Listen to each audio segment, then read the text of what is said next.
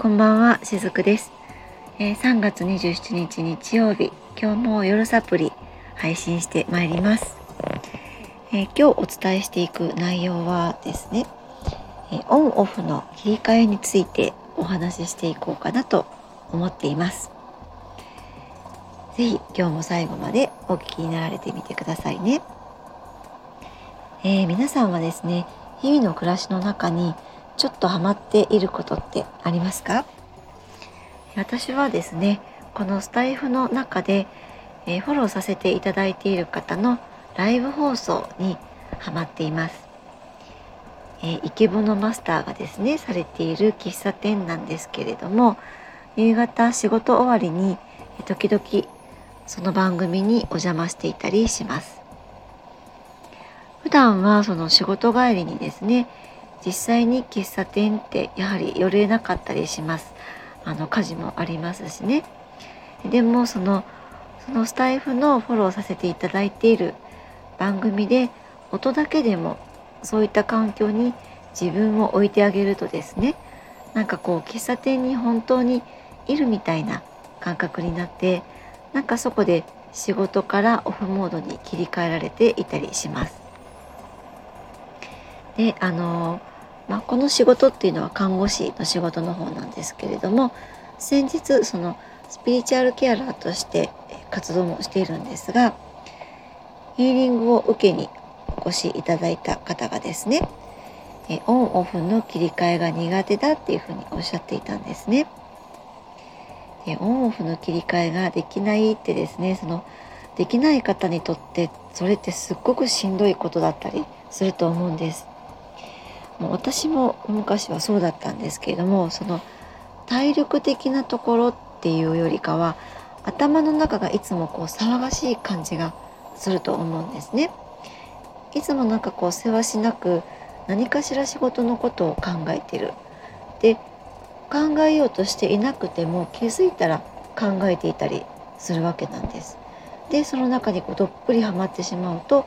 もうずっと頭を使っているのでなんか体が疲れるみたいになっちゃったりします。であの体が疲れるってですね思っていらっしゃる方いると思うんですが、えー、実はこれ頭を使いすぎることで体が疲れているっていうふうに、えー、錯覚しているだけなんですね。でそのオンオフの切り替えが苦手な方って、えー、それはですねそのいわゆる癖になっているだけなのでちょっと強制的にオンからオフに切り替えられるような癖づけをしてあげると良かったりします。で、まあ、それにはどうやってしたらいいかって言いますと音や匂いあと味とかですねそういった五感を使って切り替えてあげるっていう方法があります。えー、オンオフの切り替えってですねそれができる人っていうのは頭でやろうとしてやってはいないんですね。なんか自然とそうやっていると思うんです。だからそのオンオフを頭で切り替えよう切り替えようって言ったってですねそんなのやっぱり難しいんですね。もうそれができるくらいならとっくにオンオフができていると思うんです。ではどうやってその切り替えをする癖をつけるのかっていうと今さっき言ったような味や音とか香りとか、まあ、そういったこう五感を使ってあげるっていうことがあるんです。例えばですねその仕事帰りにそれこそ、えカフェによってちょっとコーヒーの味を味わうとかですね。もうその時には家のこと仕事のこととかを切り離してそこの空間を楽しみます。味を楽しむっていう感じです。でまたはですねそれができない方は私みたいにその音で雰囲気を楽しむっていうのもありだと思います。あと同じ音で言うなれば、えー、帰りの車の中とかであるいは、えー、公共交通機関を使っている方でしたらそのイヤホンを通して好きな音楽を聴きながら帰るとかですね。あと香りもいいと思います。えー、以前もお話をしましたが花っていうのは直感のための大切なセンサーです。ですのでその花を鍛えてあげると直感も活性化されてで今度直感が冴えてくると魂の感覚っていうのもより一層感じられるようになったりします。まあ、この直感についてはですねサロンメニューの中にもある魂の授業でも今後お伝えしていこうと思っているのですがやはり私たちってこの直感を大切にすることで幸せになっていけるもんなんですよね。え直感を大切にするってその魂が本当に求めているものを思考でもってそれを否定するような考えや固定観念を引っ張り出してきてその邪魔をするっていうことの反対を意味します。あと、えー、まあ、先ほどのですねオンオフを切り替えるための対策として、えー、視覚っていうのもありますよね。例えば花を仕事帰りに、えー、ふと花屋に立ち寄ってあるいは道端に咲いている花でもいいと思うんです。えー、それらを見るとかですね。こういった、え五感を使うことで思考優位になっている自分を強制的に緩めてあげますその思考を緩めてあげている状態が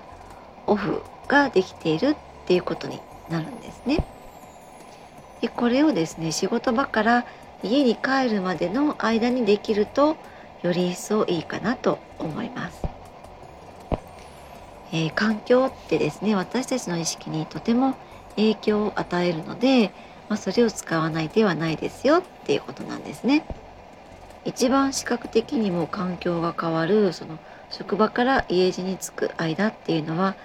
実は徐々にそのオンモードをオフモードに持っていくのにぴったりな環境だったりします。だからですね例えばそのお家で仕事をされている方とかはですね、まあ、そういった部分では切り替えってある意味難しいところもあるんじゃないかなと思ったりします今ですねコロナ禍っていうのがもう何年か続いていますけれどもリモートワークになってその人と会うことでのストレスっていうのは減ったかもしれないんですが今度はですね、えー、家の中にいると常にオフになれる環境にいながらもオンになったりオフになったりする状況ってあると思うんですね。でこれってまたこれまでとは違った別のストレスっていうのを感じていらっしゃる方も実はいらっしゃるんじゃないかなと感じています。まあ、でもそういった方もですねやはり同じようにその五感を使って見られるといいかなと思います。もちろんそのオンからオフにするのって明日から急にできるものでもないんですけれどもちょっとずつだけれども毎日こういったことをしていくことで感じるっていうことのレッスンになっていきます。えレッスンはですねちゃんと続けていけば必ずその成果が出てくれます。でこれですね実はその自分を子供のような感覚に戻していく作業だったりもします。子供ってですねその遊びの天才ですよね。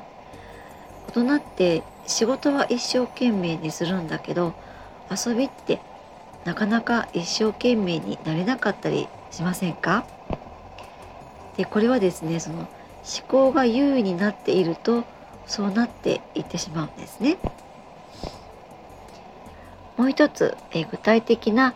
オンからオフにするための方法としてはもし仕事を今日残してしまったならですねそれをメモに書いて退社します。でそのメモっていうのはもちろん勤務先に置いておいてくださいね。でこれはですねその日のうちにやり残した仕事を明日へ引き継ぐための自分への儀式みたいなものなんです。私はですねこれをし始めて、ま、たとえその日にできなかった仕事があっても家にそのエネルギーを持って帰ることがなくなりました。結局家でもその仕事のことを考えてしまうのって、えー、仕事のエネルギーを持ち帰っているからだったりするのですね。は本当にオフの日は、まあ、体調に合わせて美味しいものを食べたり食べに行ったり、えー、海辺を散歩したり好きな映画を見に行ったりとかですねそんなシンプルなことを思いっきり楽しんであげてください明日からはですねまた新しい週が始まりますけれども是非今日お話ししたことを試してみていただけたらなと思います。はい、えー、今日も最後まで聞いてくださりありがとうございました。しずくでした。